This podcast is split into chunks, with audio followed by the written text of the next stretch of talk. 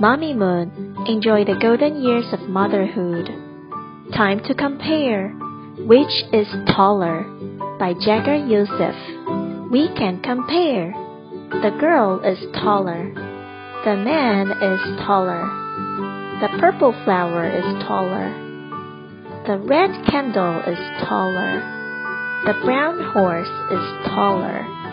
The blue house is taller. The white chair is taller. The green tree is taller. The pink cup is taller.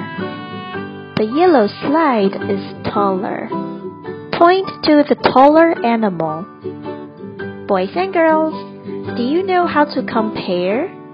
Can you tell which one is taller? Look around and find some objects. Tell your parents which one is taller.